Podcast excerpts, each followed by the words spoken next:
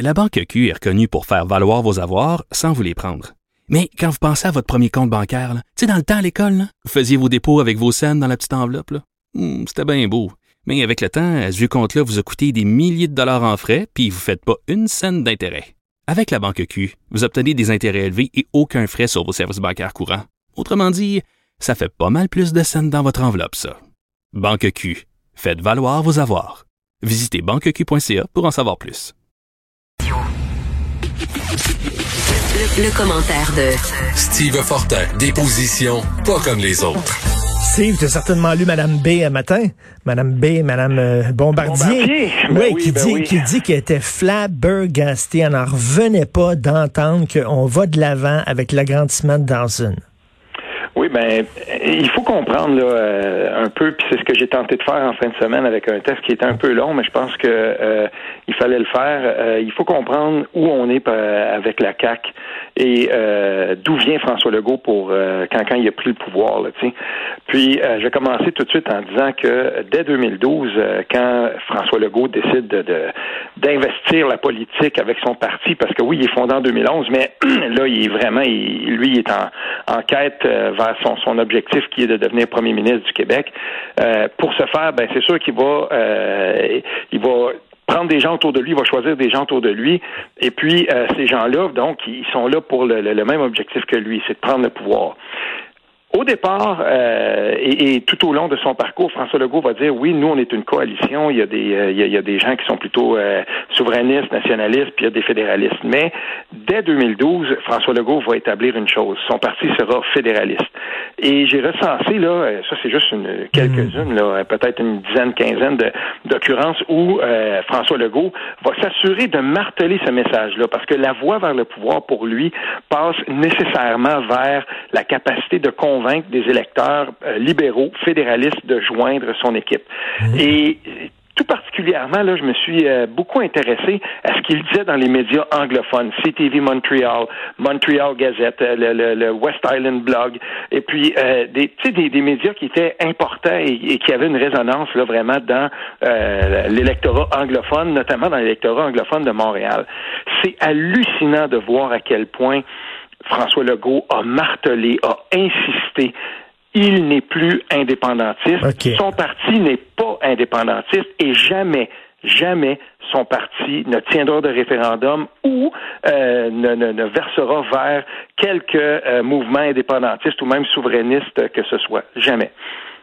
Mais, mais attends une minute, est-ce qu'il est qu'il parle des deux côtés de la bouche? C'est-à-dire que toi qui s'intéresse beaucoup aux médias anglophones, tu lis, toi, euh, t'es aux deux, comme on dit? Oui. Tu lis oui. autant, on lit autant les médias anglophones que les médias francophones. Oui. Est-ce que est-ce qu'il dit une chose aux anglophones puis une autre? euh, il me semble que son discours n'est pas aussi ouvertement fédéraliste quand il nous parle aux francophones. Tu as raison de le souligner, Richard, c'est effectivement le cas, parce que quand il sera en entrevue avec euh, euh, le Montreal Gazette ou le West Island Blog, bien, bien entendu, euh, dans des euh, dans, dans, dans, des situations comme celle-là, il va beaucoup insister sur le fait que euh, il est fédéraliste, qu'il voterait non à un référendum, euh, etc. Ça, dès 2012, là, François Legault dit non, moi, s'il y avait un référendum, je voterais non. C'est réglé tout ça. Mais petit à petit, il va se monter une équipe aussi. Et quand il va prendre le pouvoir, il va aussi se, se, se monter une équipe.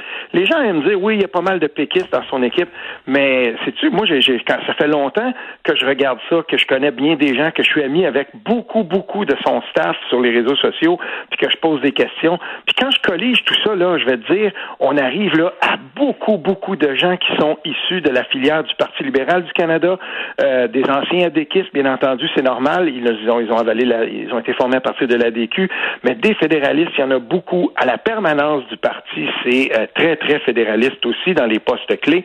Il faut comprendre, la CAQ, c'est un parti fédéraliste. Et tout nationalisme qui va s'exprimer dans ce parti-là va être subordonné à cet impératif-là. La CAQ est fédéraliste. Fait que quand moi j'ai des amis, par exemple, qui me disaient, oui, mais tu sais, euh, euh, on sait bien, François Legault, c'est mieux que d'avoir le, le Parti libéral. Comprenons-nous bien. Les plaques tectoniques ont changé. Le Parti libéral, maintenant, ne tient plus qu'à un électorat qui est non francophone, un genre de parti Hum, égalité. hum. Mais il y a quelqu'un qui a bougé vers l'électorat de- de- de- du Parti libéral traditionnel. En fait, la CAQ. en fait, la CAQ remplace le Parti libéral. là. Il n'y a Tout plus de place. C'est ce que le Parti libéral était, c'est-à-dire un, un parti qui était euh, beaucoup pour le développement économique et qui était fédéraliste et qui, Voilà. et, Et- qui était et- près des francophones et qui avait un petit vernis nationaliste. C'est exactement ce qu'était le Parti libéral Et ça a été le succès de François Legault, c'est-à-dire de convaincre quand même quelques personnes, euh, de convaincre quelques nationalistes ou indépendantistes de joindre. Dans mon texte, là, tu sais, je sais c'est pas que je voulais nécessairement pointer Manuel Dionne, mais c'est un ancien euh, proche de, Jean-François Lisée, puis ça m'avait frappé, puis j'ai partagé le tweet que j'avais envoyé à cette époque-là. Quand il est parti du Parti québécois, puis qu'il s'est en allé vers la CAQ, euh, c'était drôle parce que dans la journée où ça a été annoncé, son profil sur, Twitter avait changé. C'était exactement le même. Enlevé, il avait enlevé un seul mot, indépendantiste. Là, il l'avait enlevé, puis euh, ce, ce, ce proche-là, cette espèce de, de bras droit de Jean-François Lisée, tout à coup, il était passé à la CAQ, ça avait fait mal au PQ, mais il y a une chose qui avait changé. Il avait enlevé ce mot-là. Et systématiquement, j'en ai, j'en ai parlé quand même avec d'autres staffers que je connaissais, qui étaient des, anci- des, des indépendantistes, ils ne le disent plus. On va enlever ça, on va, on, on va tout simplement, on, on va le tasser ça, parce que la CAQ est un parti fédéraliste. Et quiconque s'en va travailler là peut bien dire, oui, mais regarde, on va, on, on a quand même un côté nationaliste et tout ça. Faut faire attention parce que les revendications nationalistes de la CAQ ne pourront jamais se superposer au fédéralisme de ce parti-là. Si tu un parti réaliste, c'est-à-dire si à force de se faire euh, claquer la porte d'en face par le fédéral, là, ok, est-ce qu'à un moment donné il va dire ben je vais renouer avec mon ancienne option indépendantiste ou il va prendre son trou? Il va prendre son trou. Il n'y a aucune chance que le parti, que, que la CAQ, tel que, tel que ce parti-là est constitué présentement, ne, ne, ne, ne fasse quelques mouvements, même subtils, vers, euh, vers un nationalisme plus assumé que qu'est-ce qu'il a présenté jusqu'à maintenant. Et c'est le plus loin que ce parti-là va aller. Il suffit de regarder qui sont les employés politiques, qui sont dans les cabinets Mais- ministériels, qui est à la Mais- permanence. c'est impossible, mais Richard, ça Steve- pourrait pas arriver. Steve, on a déjà joué dans ce film-là. Essayer de se rapprocher du fédéral, essayer Oui. de gagner des pouvoirs au fédéral. On a joué dans ce film-là Plein de fois. plein de fois. Qu'est-ce que ça a donné chaque fois? Ben. Joseph Facal, il signait un texte que certains ont trouvé très, très raide, mais il avait raison. Euh, je veux dire, même, il, il rappelait le beau risque de René Lévesque en 1983, qui se Oui. mettait quasiment à genoux pour que Mulroney soit, soit élu. Mulroney, ça, ça restait quand même euh, un, un fédéraliste convaincu, puis il n'y avait pas d'avenue, là. N'oublions pas une chose, admettons, là, admettons, là, c'est, incroyable, là, puis euh, on, on, s'en, va en campagne référendaire en 2023. François Legault va être dans le camp du non. Tu sais, il va être dans le camp du non. Il l'a déjà dit. Mario Dumont, lui, a dit récemment dans une chronique, il voterait probablement encore oui. Mais c'est- c'est drôle parce qu'il y a eu tellement un cheminement différent de ces deux hommes politiques-là, entre Mario Dumont et François Legault, qui pourtant ont certaines similitudes, toutes proportions gardées. Mais François Legault, lui, il serait dans le camp du non. Il faut quand même pas l'oublier.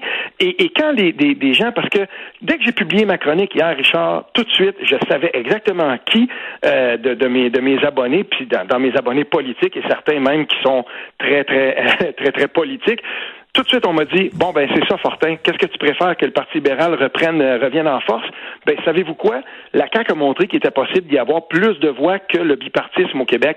Ben si ça fait plus avec la CAQ, ça tombe bien parce que moi j'entends de plus en plus de gens et des gens qui sont crédibles qui disent ne tassez pas tout de suite le Parti québécois. Et je suis content d'entendre ça parce que Pauline Marois le disait hier à tout le monde en parle et j'ai entendu pas mal d'autres gens aussi. Louis Fournier dans son texte sur le pour pour euh, pour son livre, tu sais, il présente son livre sur les Felkis, la réédition euh, dans le devoir, ben il disait non, il dit moi je trouve que le PQ est encore là, il devrait être là puis il est pertinent.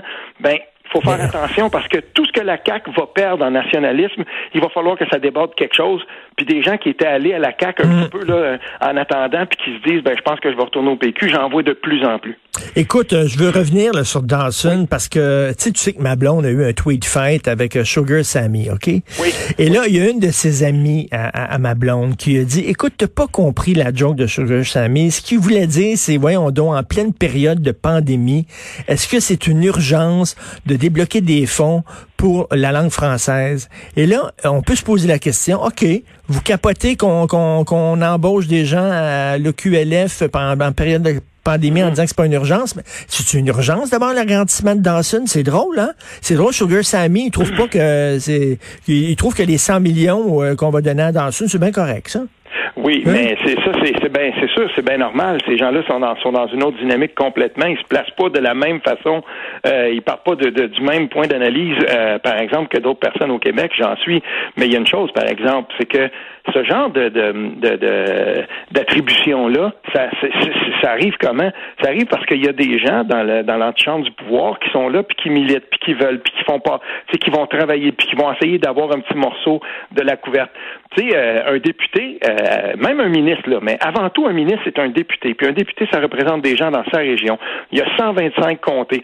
Puis dans chacun des comtés, je vais te dire une chose, euh, il y a des il y a des besoins là. Moi, je, je pour avoir participé cette fois-ci à un comité dans ma, ma petite municipalité, euh, je regardais là dans la MRC où on est, puis il y avait tellement d'écoles qui sont vétustes. Là, c'est pas normal qu'un petit en difficulté dans une école primaire il ait rencontré la seule ressource qui va venir une fois par semaine dans un placard à balai. Ça, ça, ça peut pas être comme ça. Mais ça existe ça. Puis des écoles comme ça qui sont vétustes. Fait que là, chaque député va arriver. Puis c'est sûr que si t'es dans les, si, si ton député est dans l'équipe du pouvoir, tu risques d'avoir. Mais il faut quand même qu'il en donne à tout le monde. Puis chacun se bat. Mais l'attribution des fonds comme ça, des gros montants, ça vient du fait qu'il y a des gens qui sont capables de convaincre. Et il faut croire qu'à la CAC, là, les gens qui sont capables de convaincre puis dire, ben, il faut investir dans Dawson, ben, ils sont plus forts que ceux qui disent, savez-vous quoi, Simon Jolin Barrette, il va présenter 5 petits millions, puis c'est tout ce qu'on est capable de donner. Une, on c'est ça, c'est comme On ça finance, on finance le, le- le- la bilinguisation de Montréal avec notre propre argent, Christy, j'en reviens Ah pas. oui. L'art de tirer dans le pied. Écoute, euh, rapidement, là, la ministre Isabelle Charret qui va abolir les bagarres au hockey junior, je te sens sceptique.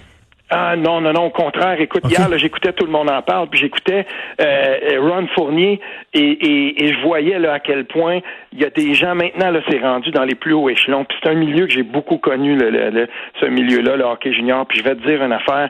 Si on m'avait dit ça il y a dix ans, on va abolir les, les, les, bagarres, les bagarres dans le hockey junior, je t'aurais jamais cru. Tu sais, le, le- moi, je viens de l'époque où euh, le, le, vieux Bob, comme on l'appelait, l'aréna Bob Gartin à Hall, euh, je veux dire, quand les voisins de Laval descendaient, euh, mon père, puis l'aréna était pleine à cette époque-là, tout le monde fumait dans l'aréna, ça faisait une espèce de boucan par-dessus l'aréna, puis là, ça dropait les gants. Les bancs se vidaient. Les matchs commençaient à 8 heures, puis on partait de là à minuit et demi. Il y avait trois bagarres générales, ça avait aucun sens, puis c'est un freak show, mais les gens allaient voir ça. Cette culture-là, il y a encore des gens qui la défendent aujourd'hui. Puis moi, je voyais, par exemple, euh, chez nous, euh, JC, euh, euh, quand, quand je voyais JC, par exemple, qui était là, puis il disait, ouais, il il faisait, mettons, un, un, un topo, puis sur les, les bagarres, il y a tellement de gens qui disent, ah, c'est ça, on n'est pas pour abolir ça, les joueurs, ils vont se faire... Non, on est rendu là. Puis je félicite la ministre Charret, Isabelle Charret, qui a pris ça et qui a mené ça. Elle est en train de gagner son pari. C'est pas normal. Patrick Huard avait raison hier. C'est pas normal qu'on organise des combats entre des jeunes de 16 ans, de 17 ans. Puis moi, j'ai vu dans un camp Ben, d'entraînement un jeune de 16 ans se faire défoncer à la face par un vétéran de 20 ans. Ça n'a aucun maudit bon sens. Terminé. Après trois bagarres, moi, je suis d'accord avec ça. T'es expulsé pour l'année. Fini. On n'en veut plus de ça. Mais, hein.